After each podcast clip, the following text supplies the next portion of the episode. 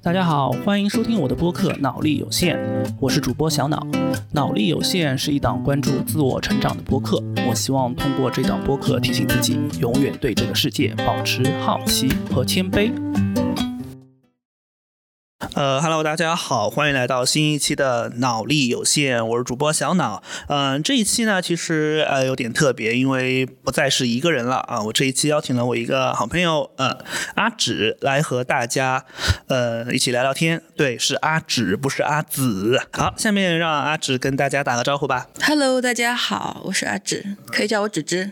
阿芷的声音有点甜的啊，啊，本人也是个萌妹子。然后呃，是我我我跟阿芷是怎么认识的？我想想啊，我们是一个高中的，对吧？对，算校友。啊校友，对他阿芷比我小一届，然后呢，我们住的也蛮近的。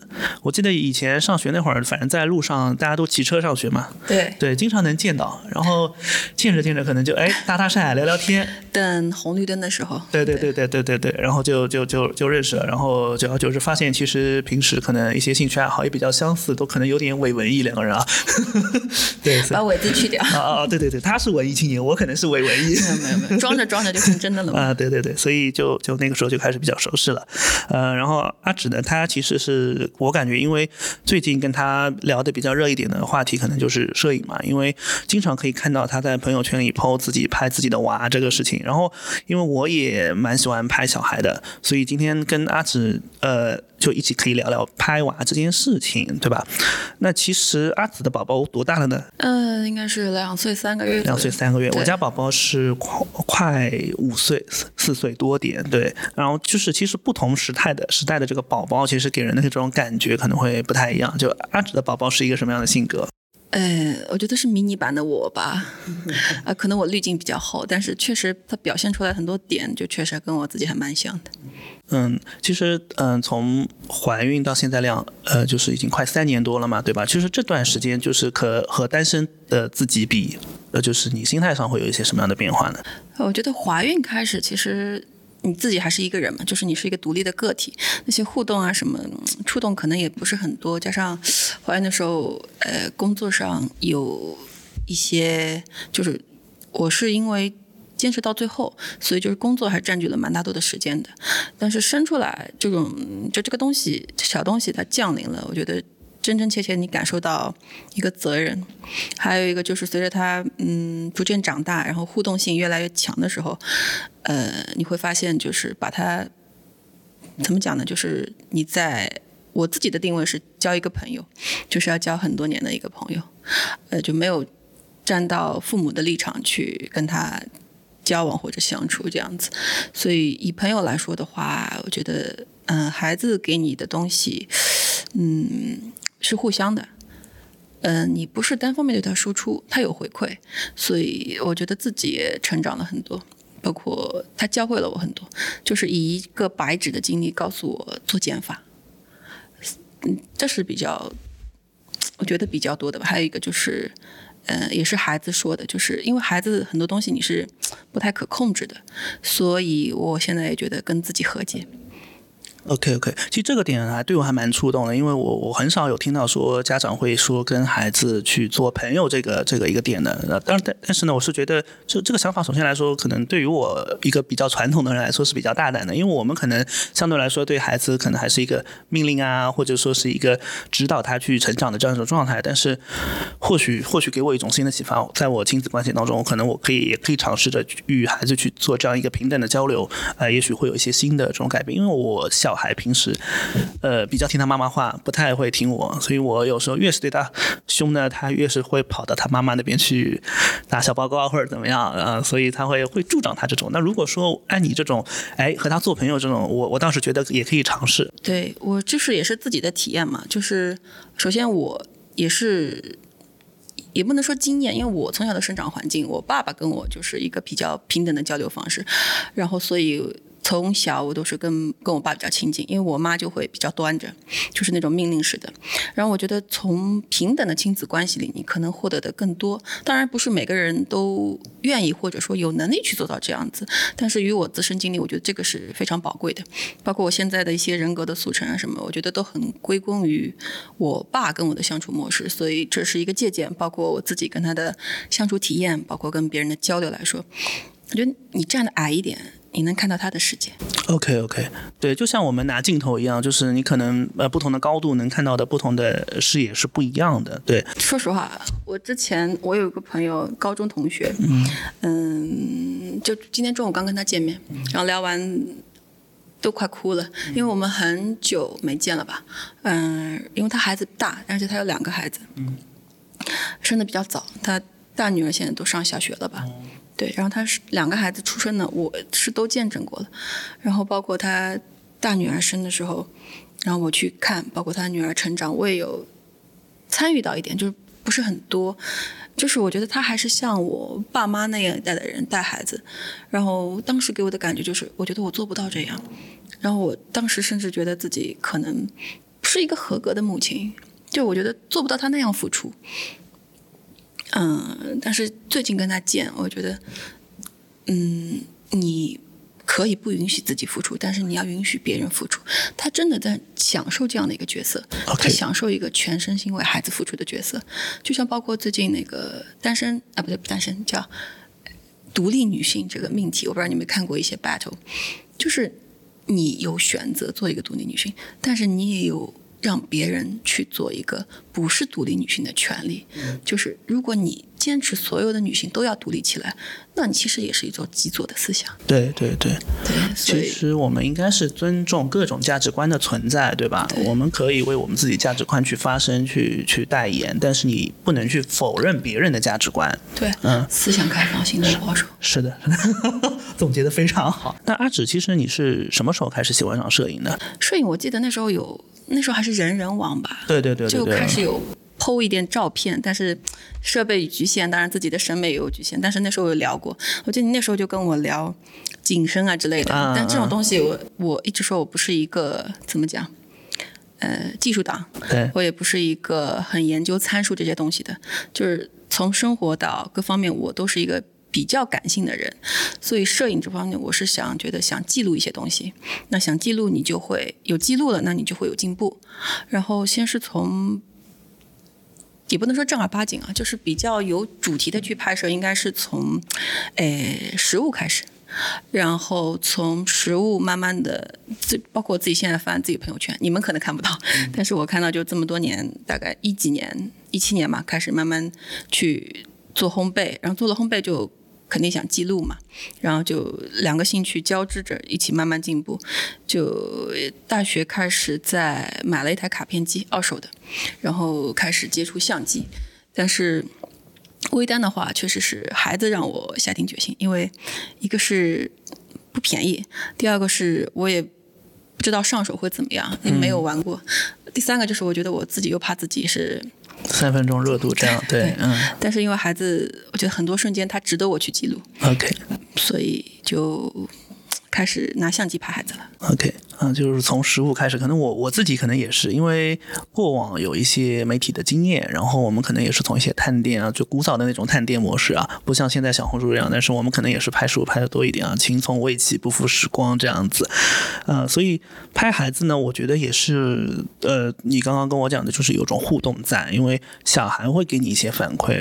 就是就是你平时在记录小孩这种过程当中，你比如说有没有一些比较难忘的经历，或者呃，就是或者说拍摄上会有没有一些比较有趣的故事？嗯就是刚接触，我也是看了一些，肯定人都是从模仿开始嘛。我有去看一些亲子的摄影作品，就是很布置的很精心，呃，包括他跟你讲怎么布光，怎么去布置场景，包括从穿着打扮，那出来的一套东西真的很美。呃，然后呃我插一句啊，就是说自己摄影，还有就是我在影楼的体验感不是很好。呃，钱先不说，我觉得出来的东西不是我想要的，就是像穿了别人的衣服，就你觉得孩子那张脸换一下都一样，但是我觉得自己家孩子家长对他肯定还是有，哎不一样的情愫在，所以我也想拍出我自己家孩子的那份东西，才去走到摄影。然后比较有趣的事情的话，嗯。就是我自己的一个转变吧。之前也是很想拍成那种，就是连每一个细节都很精确的那种概念。然后到有一天，我是看了一本，哎，日本的那个还比较出名，是小鸟什么的，他的一个亲子的摄影集。就是他女儿冒鼻涕泡啊、撒泼打滚啊，各个记录都有，包括我自己剖上片，然后反馈最多的、评价最多的，不是他那些我觉得很漂亮的瞬间，而是他哭或者他闹。我自己重新定义了亲子摄影的一个那个，你到底是想记录一个，嗯，怎么讲，完美的画面，还是你想记录一个真实的瞬间？就其实每次跟他拍，我都觉得很好玩，呃，所以我现在自自己的定位就是一个旁观者，一个记录者，而没有像去说要去塑造一些完美的瞬间。那你说？有拍摄计划给他更换衣服啊，这种肯定还是会有，但是不会说强迫他去硬凹一些造型。然后最近的一些转变和风格，还是我自己目前比较满意的。OK，所以其实是受一些很真实的，或者说很瞬间的那种感动也好，或者怎么也好去影响。其实你更想去捕捉一些小孩更更瞬间的事情，对。然后，嗯，其实，嗯，拍了其实也有两年多。当然，小时候可能他的那个感知不是很强，对吧？那现在两岁多，其实相对来说是处于一个会互动的这样一个年龄了。那他在面对镜头当中有没有会有一些抵触啊，或者说有一些其他的情绪在？还是说，因为我觉得抓拍小孩其实是件蛮难的事情啊，成功率其实不高。对对，那他其实他自己在面对镜头上面有没有这样一种？对你提到一个很重要的点，为什么我想做一个记录者？就是像你说的，其实你正经让他把一些 pose，或者说去按照你的构想去完成一幅画面的话，你会发现他参与率很低。对啊，甚至可以说不配合。我也是经历了这样，因为我之前会。勾道具啊，包括给他拉幕布，那时候小嘛，就是在这就出来的效果，我觉得很怎么讲，我很一厢情愿。对，就出来的效果可能就几张是嗯比较满意的，就出片率不高。那现在话说，其实现在我觉得我出片率也不是很高，我可能每次出去带他拍呃多到一百多张，然后可能也就十几张这样子能看的。因为首先它是动的，我只是去做一个抓拍，然后。然后以我的经验来说，嗯，就是越让他淡化这个相机的存在会越好。他有时候看到相机，他也会对我说：“妈妈不要拍了。”呃，比起相机，他更抗拒手机一点。呃，还有就是我自己的经验就是，你还是给他一个场景，一个真实的场景，比如说就玩海洋球，或者说你今天就是去体验什么的，你是让他在这个体验中，然后你去记录，而不是说我设定了一个拍照好看的场景。让他去记录，然后我自己就觉得这样成功率或者是出来的效果，你自己都会满意一点。对，所以还是回归到一个真实的状态，就不用去修饰。那因为就是拍小孩嘛，你现在呃主要用的设备是哪哪两款呢？或者哪一款这样子？我之前买也比较着急，没有做太多功课，嗯，然后就大概参考了一下，现在是那个那个索尼的 A7M 三，A7M 三，对对。然后镜头就是人像经典的那一颗镜头，就是你之前跟我说过的八五的定焦，对，因为我觉得八五可能跟拍摄人之间其实是有一定的距离感的。其实我觉得可能拍小孩上这种距离感是不是反而是给到你一个便利，就没有没有去打扰他或者怎么样？呃，八五以我的经验来说，室内的话可能会稍微弱一点，嗯，局促一点，对对对。然后室外目前我用起来还算可以，嗯，像你说的距离感，我觉得很对，就是它大概能在。能做到怼脸拍，然后也能做到拍一个场景，就可能远景上面稍微弱化一点。嗯，反正嗯，以我来说，这个距离目前来我说是比较比较优秀，呃，不对就不能说优秀，我自己比较适宜的一个对。对。哎，你平时比如说拍小孩子，会不会有一些比较擅长的，就是小孩子比较好看的角度？我女儿因为脸比较大，所以我对，所以我发现其实她就是大正脸，然后包括她侧面就是会有那个蜡笔小新那个脸嘛，也是我很萌的，也我也是我觉得很萌的。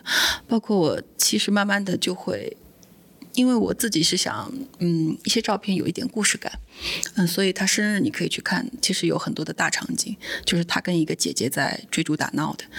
就是那个两个小孩都没有正脸，嗯，甚至有一点糊，但是我非常喜欢那两个追逐的背影，呃，然后慢慢的我就是开始去捕捉它跟环境融合的一些细节，比如说这次最近的一组去那个室内动物园的，然后他走过的一个地方是有那个恐龙骨架的，然后我就会想拍他那个小脚踩在恐龙骨架上的，包括他玩海洋球，你会发现很多都是没有大正脸的，但是我觉得你能。从背影感受到开心，那是我的解读，我不知道别人看来怎么样。可能像我爸妈一样的人还是有很多。他要我，他问我要孩子的照片，因为只是要打正脸。对对对对。但是就与我现在，我觉得容貌的表达，嗯，跟情绪的表达，我更看重后者，因为我觉得，嗯，包括我现在看很多一些之前我觉得拍照拍的很好的，就是是美女。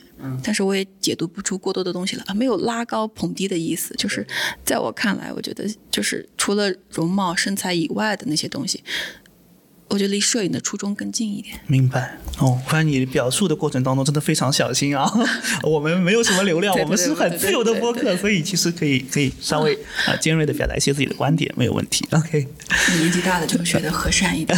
现在括号里加的东西特别多。倒也是，倒也是。哎，那你其实呃，就是在给孩子拍摄上面，其实刚刚也说到会有一些主题，或者说会有一些呃策划在。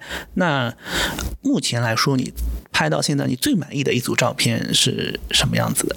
呃，最满意的话，应该是那次带他出去玩吧，静游。我们去苏州，然后也是跟我姐一起，然后就是租了一个民宿，然后两大家就住在一起。我觉得那个几张我拍的还蛮满意的，就是有，嗯，因为当时是我记得出了两套。一套就是在民宿的房间里帮他拍的，比较日系的。然后另外一套就是他在民宿里的日常玩啊的一些东西，因为有场景，然后他也比较新鲜。嗯，其实这个都是倒是没有计划，包括在房间里拍，我也都是临时起意，只是当时看到白白床单没忍住。对，嗯，精心计划的话，一般我现在给自己。也不算是立 flag 吧，就是一个就是圣诞节，因为我觉得红红绿绿的这个东西很适合小孩子，对，尤其是女孩子。对，然后其实今年去年是计划走一个，就是跟去年相衔接的。我在他一岁的，应该是一岁多的那个圣诞节，每次都是在家里，然后给他也是拍了一组包屁衣的那种。然后今年呢，因为当时。家里道具啊，木马呀，包括什么都有。然后今天我觉得这些道具再拿出来用一下，但是有一点变化。比如说我今天给他买了，嗯，不太一样的睡衣，但是主题还是睡衣，然后居家的一个 feel。但是因为嗯各种原因 确实泡汤了，我自己也蛮遗憾。但是怎么讲呢？嗯，反正圣诞节是我的一个点，然后另外一个就是他生日，因为他生日正好是十月三十号，万圣节。我自己本来也是比较搞怪的人啊，对，对我一个人的时候也会去凑一下热闹，对，所以有在每年万圣节的话，争取帮他多出几套。像今像去年就是一套是我们去露营的。帮他办了一个露营 party，然后就是又约了一个跟他就差一个月的生日的小姐姐，然后也是两个人拍了一组姐妹照片，然后出来就是因为他们长得有点像啊，这个可能拍出 twins 的感觉会有点，但是遗憾的就是可能我觉得这边没什么氛围，可能因为疫情的影响吧。对对对。然后有在计划今年的，我计划是带他去广州，已经约了朋友，就是在广州那个什么长隆吗？还是对对对啊，不是长隆那个。嗯，反正类似乐乐园嘛，我觉得乐园还是有 feel 的，对。对，哎，其实你刚刚也说到疫情，其实包括今年，因为疫情放开之后，前段时间看到新闻说，呃，两万年再说中国的疫情已经基本上结束，但是还会有一些零星的嘛。那其实对于我们国人来说，它其实是一个好消息。我们这两天可以看到，就是我们跟这个香港地区的一些，呃，也比较紧密啊。李李李家超前段时间还来香港啊，还来还来广州这样子。其实我觉得未来对于我们旅行的这个需求可能会越来越大，所以对于你的这个创作应该会提供了很大的这个便利性，对吧？那刚刚也说到。这个广州，那除了广州，还有没有一些比较想去的地方呢？想去的话，我今年是本来是想，哎，圣万圣带他去广州，然后圣诞带他去澳门这样子，因为我今年看了很多 vlog，就那边的圣诞氛围是我很心水的，因为它本来就是洋节嘛，然后那边也就是会装一些灯饰啊，包括一些氛围。我觉得我看 vlog 都很触动啊，嗯，但是不知道能不能成型。反正广州应该是问题不大，问题不大。对对对对。澳门的话也在计划内。嗯，因为因为我了解到阿直可能比较喜欢粤语，对吧？因为可能是从小是看 TVB 还是？呃呃，应该是高中吧，高中开始喜欢陈奕迅，然后哪个契机？应该也不是十年，也不是浮夸，我忘了是哪首歌了。反正可能是绵绵吧，然后。听，那你听一个人你就会，我是那种就是你喜欢一个人，就是会去把他所有的歌都听掉，然后包括看演唱会啊什么。我虽然没有狂热，然后比下来，我自己觉得就是以我嗯比较作精的性格，就是粤语词更得我心，就是它含蓄，但是表达的东西，我觉得中国人这种藏一半露一半的还是蛮美妙的。对，很多国语歌不说不好听，就是太直白了。直白了。对，就是有一点像快消，但是粤语歌的词，哪怕在我看来，粤语歌的口水歌，它也会稍微的藏那么一点点，不会就那么直白。OK OK，对，所以就是对粤语地区，包括粤语歌都有一点情节在。其实我我个人也是，因为我是古早的时候很喜欢看金庸的那个 TVB 翻拍的这个剧，所以就而且小时候都是看的国语版的，后来能看那个粤语版的时候，就一直去看粤语版，所以现在对粤语可能也是听不太懂啊，但是能够听懂一些些，对，就是还蛮蛮有那个的，对，呃，然后其实我们刚刚也说到，就是你经常给孩子拍照，但我我就想问，就是说摄影这件事情会不会对你的这种亲子关系有一点触动，或者有一些改变啊、会不会影响你的亲子关系？那肯定，我觉得对我是产生了比较正面的影响居多。首先，你在你会有嗯自己会列摄影计划，呃，那你就会想跟他去创造不一样、解锁不一样的场景。我现在都拿解锁说，嗯，包括前几天朋友有跟我说打保龄，然后第一个念头就是啊，可以带他去感受一下保龄，甚至拍几张，呃，就是说我会记录他一些，他就是才这么大嘛，很多体验都是第一次，然后我希望就是我帮到他的就是能用照片来记住他这是第一次体验。呃，包括现在我也有习惯，就定期打印出来，然后会跟他一起翻，然后跟他就是复述当时的一个场景。我也不，嗯，不能说他听懂或者他记得，但是他会，他会其实会有一些反馈给你。那我觉得这也是一个很好的你跟他的一个互动。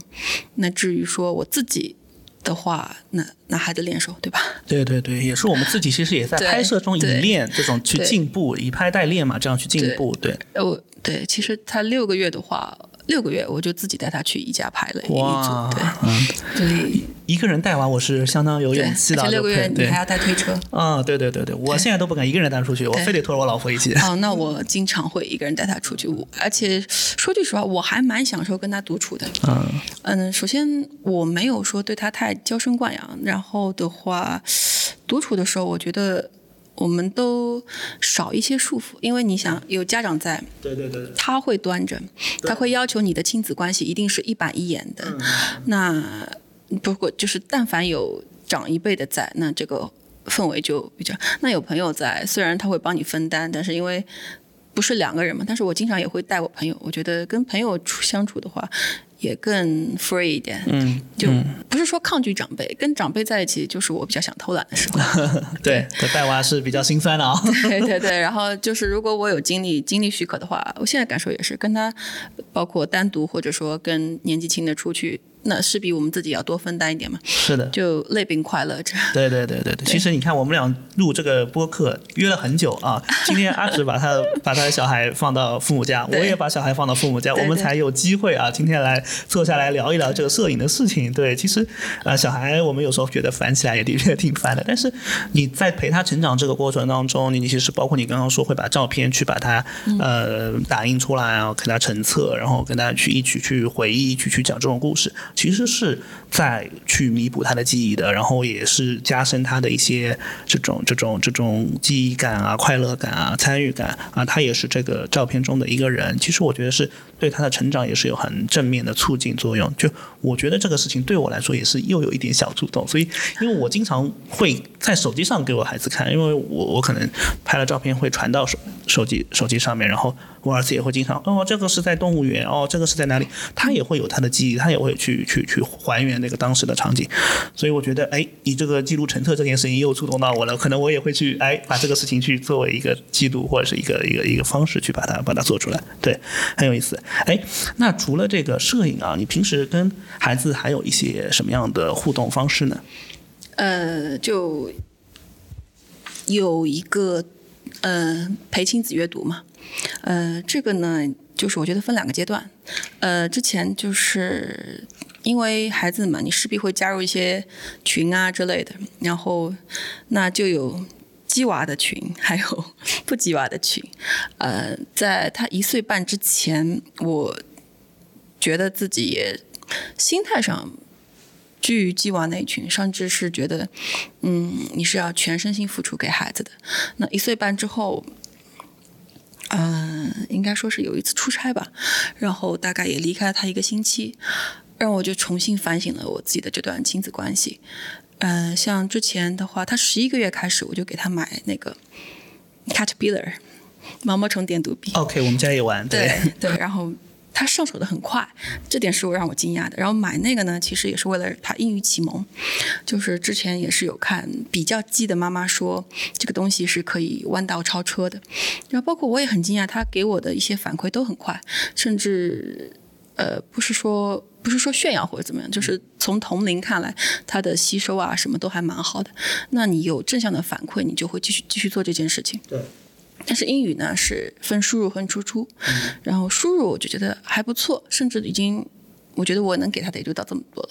那这个过程中我自己也去有有学习，就是认到不认识的就想哎去查嘛，包括甚至想当时是想给他，就跟我接触的时候是构建他全英文的环境，然后一岁半以后就这自己真的很累。嗯，一个是很累，第二个你很多场景，那毕竟还是中文强势嘛，对，你做不到。对，然后包括他也迟迟没有输出，就是讲中文嘴皮子贼溜了，但是英文就始终顶多 bad ball，就那你还是会失望一点，有点失落。对，包括中间有一段我自己心态不是很好，就整个英语启蒙大概停了有三四个月吧。你想他才两岁多，其实停停了蛮长时间了。嗯，对。然后我甚至都有点灰心，那。然后呢，我也跟我朋友聊，他就说这个东西，他其实一开始给我树立的就是说，英文启蒙，你只能说尽力去提供，不要求反馈。然后我觉得这个道理呢，不只是在学习上，可能你跟亲子关系都是的。嗯，然后这中，然后后来慢慢，我自己的一个怎么说，情绪稳定下来了，然后我又慢慢的就是说没有比例这么高的，但是也会时不时的对他去，然后也就前一个月左右跟他出去。哎，请他吃东西，对，请他吃东西，好有趣啊！这个发言。对，然后，然后他喜欢吃薯条嘛？那天点了一个类似薯条的吧，然后他讲了一句哒哒哒哒，我没听清，我说你说什么？然后。就之前他反馈顶多一个单词一个单词嘛，然后那天他原来说了一句 "It's so hot"，哇，对，"It's so hot"，然后我印象很深，我当时不夸张的讲，我眼泪都快下来了，嗯就可能家长才会体会到的一些东西吧，就是那是他开口说的第一个长句，然后小孩子就真的像开关打开了一样，就慢慢的他长句会越来越多，I like it，什么什么都都会讲，所以我觉得就给我的启发就真的是，嗯。嗯，就是之前有个教育观念是什么？你不是去雕刻一个什么东西，你是去种树。那你种树，它就有自己的生长规律，你不要去打扰它，就是静静栽树就行了。哎，刚才还想讲一句什么？哎，我忘了，想再说。没关系，对对。哎，其实这个东西我也很有感触。我们小孩子很，我们讲话很很慢，我们到二十四个月才开始会讲话，你知道吗？就。二十四还是二十六啊？反正就是很晚了。那也是好事。我现在想读雅的。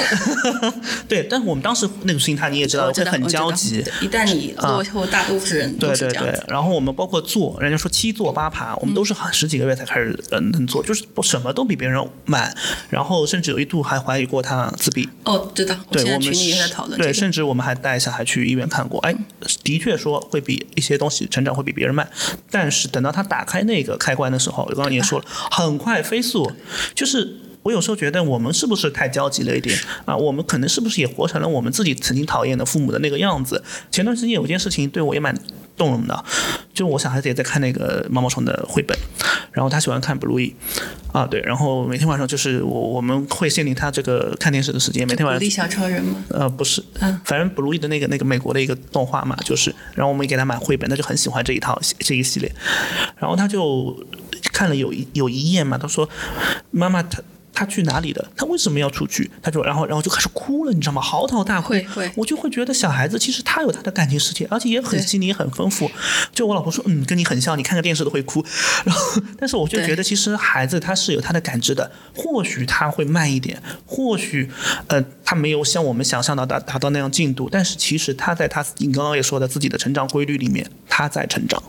所以我有时候我们可能经历了一些焦虑之后，再回过头来，我还是觉得情愿这个状态久久一点啊，陪他慢慢长大。对，还有一个就是，我觉得现在焦虑啊是一个普遍的嘛，我就不止说在亲子关系里，就是孩子给我的启发是什么呢？你有时间去做这些，有焦虑这个情绪，你真的不如想尽一切办法，你把它先放一放，先把自己塑造一个稳定的情绪，然后你去做些事情，就包括其实我们很多焦虑都来自于未知嘛，嗯，和对。恐惧嘛。对，如果说你真的去了解孩子的生长发育，发现他两岁讲话，其实也是一个很正常、很正常的事情，其实是。对，就只是说你你你你觉得你错过了一个平均线，是。那平均线有高有低，它可能恰巧就是在低的，就是所以我觉得焦虑很多源自于未知，那你如何去打破这个局面，你就不断充实自己。是，所以我跟孩子，他对我最大触动就是我我其实之前我也是很怕他教育问题，然后。嗯然后就是说，哎呀，那怎么办呢？我真的那个时候焦头烂额怎么办？那你跟他一起学嘛。对啊，我觉得就是你教他方法嘛，你先去吸收或者怎么样也好，你培养他也好，嗯，其实就是我的一些感悟。就延展开来讲，可能鸡汤了一点，但是我我现在真的是觉得，包括我身边有焦虑的朋友，我说有用吗？没用，嗯，是的我，说你你要么。那你如果说真的年纪也到了一定程度学不进去，我说你有什么感兴趣的吗？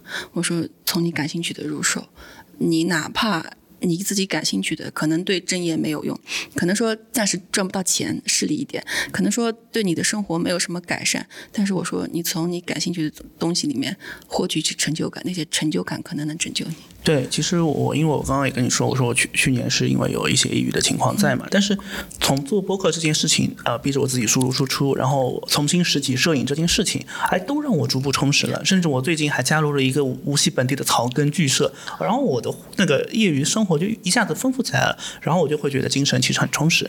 就包括为什么我觉得以前我可能哎很急着买学区房，很急着怎么样，就为他要要怎么样，要制定他什么琴棋书画，要样样去。后来发现这些事情我小时候我都没做到啊，我没做到的事情，我为什么要非让他做到呢？对啊，所以我后来也在做反思。昨天晚上我还跟一个妈妈在聊天，她就跟我说，她说，因为她宝宝是八月份出生的，在班里是最小的，然后。嗯，她宝宝每天晚上会跟她说：“妈妈，呃，我比如说这次会跟她说，妈妈，我是班里睡觉起来穿衣服穿的最慢的一个。小孩很很很灵会交际，她也就跟着急。然后，但是她老公会因为这个事情跟她吵架，说小孩慢就慢嘛，因为本身就比人家小嘛，本身就比人家少了几个月的这个成长时间嘛。那后来我慢慢慢慢劝，好像也有点改观，所以我觉得其实是的，我们自己心要正，我们自己要不能被这个大节奏带着走。啊，对，我正好想起来我刚才要说什么了。就一岁半之前，我觉得你是要百分百全力投入到孩子身上。然后讲到那个出差嘛，我开始自己独处了一会儿，然后我就发现，其实孩子要的也不一定是你百分百的陪伴，因为人的精力有限。对，我觉得你不是说自私或者什么，我觉得家长现在要学会留一点时间给自己。没错，嗯，就是你不要觉得说我把，就是比起时长，我更看重精力，然后比起呃不对，应该说比起时长，我更看重质量。嗯，有效陪伴。对，一个是有效陪伴，第二个是高质量陪伴，对，第二个是比起一个嗯怎么讲，嗯全身心投入的家长，我现在觉得可能。我妈妈是一个独立的人，或者爸爸是一个独立的人，对于孩子的正向启蒙会更大一点，因为早晚有一天他是要自己走路。是的，你搀着他，嗯，好说这件事情。就所以，我就是想奉劝很多家长，你其实你过分焦虑也是因为你自己太投入在他身上。包括最近朋友有在跟我分享他看的书，就讲爱和需要。OK，他说爱其实就是不求回报的，你对他有一定的要求，就是拜托你不要打着爱的谎言，那是你自己的需要。哎，这个蛮好，这个蛮好，对，就是老生常谈的一些事情，就是我为你好这种，从小听太多了。其实为你好，呃，我觉得现在对我而言可以划等号，就是是你的需要，不是孩子的需要。就像你刚才反思的点，孩子没有做到，那为什么要拿这些要求去要求他？我们刚刚聊了一下摄影，然后又展开聊一聊我们的亲子关系，对吧？哎，我们又继续回到摄影这条主线上，就是你平时在朋友圈也好，去或者说社交媒体、小红书上都有 PO 自己的这个黑下来拍的照片嘛？有没有一些朋友或者一些家长会看到你的照片，说：“哎，你要不给我宝宝也拍一些照片吗？”有这样的需求吗？嗯，有，甚至就是我有加妈妈群嘛，就是呃那。就那那就五湖四海的妈妈都有，都说啊，我包食宿，你来帮我拍一张。然后我就发现很多就是力不从心的，确实没有，包括搭配，就是亲子着装，包括我自己的负担，就对我看言，这种东西就是不需要过脑子的。但是他们可能在这一块就会觉得自己就想学习，所以。嗯，但是我这个东西你也不好去教，然后我觉得我自己还是回到前的，我是凭感性。就你说真的，你让我教怎么给孩子拍好照片，怎么构图，怎么那个，我不是说敷衍或者说什么，我真的是凭感觉。所以后来就发现，人真的要学会珍惜，就是一些不是说天赋，或者说你。我们自己觉得拿来很容易东西，在别人看来可能对对对，但是别人身上也有我想学习的点，我就是就这一个点说，对，然后想拍照也有，也会有同事嘛，就经常会约，然后但是。你也知道，有了孩子，这个 schedule 真的嗯，时间上就很难控制。对，所以我目前只拍的一组，我自己还满意，就是跟你讲那个差不多的小女孩。嗯，哦，都有名字了是吧？差不多的小女孩。对，她 她叫悠悠吧，悠悠，对，真的很像。我到时候可以给你看一下，两个人都很可爱。我觉得在一起不是翻倍的可爱，是 triple，真的太萌了。但是就是很难约，因为她是全职宝妈，其实她是周一到周五比较有空。但是你要上班。对，是的，而且他就是想避。开人嘛，但是我想约他去上海，但是他开春看吧，最好如果上海能成行的话，应该也不错。那如果说未来未来有一些人，你刚刚比如说提到食宿这种包食宿这种方向，那未来有一些人，比如说真的想请你付费去帮他拍，有有会考虑说，比如说有部分精力从事到这个为拍照，或者说是作为副业这种也好吗？脑子里肯定有这个构想，但是我也明白自己的能力，因为。就像开头跟你讲，我觉得审美这种东西是很私人的啊，对，嗯，然后我觉得我也不是会，就是我一个我肯定不会把自己的审美强加在别人身上，OK。但是如果我觉得如果人对我的作品指手画脚的话，我也不会拍的很开心。那你要吃这个饭，那肯定就是要听人话，有一些妥协。所以我觉得先随意吧，走到哪儿是哪儿，毕竟副业这个东西嘛。嗯，随缘吧。是的，然后包食宿的话，对我比较冲动的点是，我可以带他一起去看，就这个是其次。然后带带他多见一点人，多感谢一下。因为就我自己旅旅游的经验来看啊，跟团包括你自己自由行，其实玩起来的话，真的不如土著带着你。什么？土著哦，土著带着你。OK OK。就比如说你来无锡玩，你跟个团或者自己计划，你去小红书上或者大众点评，你会发现很多。你去了，其实并没有很惊艳，对，或者说你不知道他是以一个什么样的评价刷在首页的，明白。所以啊，包括很多你有一些试错的成本在，但是你在在地的。志趣相投的朋友就可以避免掉这些试错的概率，因为旅游旅行的时间还蛮紧凑的。是的，是的，我们尽量也是要高质量旅游。对对对，因为昨天我还听了一档关于小红书这种商业的博客啊。以前我们说呃一些媒体呃媒一些一些自媒体商人叫 KOL 意见领袖，小红书叫 KOC，它是消费领袖，所以其实你很难去界定对它的这些内容到底说是呃真的是呃作为我本人的感悟也好，或者说还是会有一些商业的介入也好啊。但是，anyway，我现在觉得小红书这个平台对我来说也是，呃，改变很多的。它其实现在越来越多元了，然后给我一些很多新的东西，就是说我把它当搜索引擎用。对啊，觉得嗯，就是其实人还是要学会过滤嘛。你一个平台再怎么样。适合你的不适合你的都有，你学会过滤掉剩下自己喜欢的就可以了。是的，是的，是的。哎，其实还是非常感谢阿紫啊，今天来来这个脑力有限的这个算是直播间吧，因为我今天带阿紫来到一个还算是直播间的直播间。对对对，然后呃，非常感谢啊，脑力有限可能。有机会的话，可以邀请阿芷来做一个常驻嘉宾啊，因为我觉得今天跟阿芷聊下来是非常的愉快的，因为本身我们认识时间很久了，然后嗯，对彼此的这种呃，可能对这种价值的认。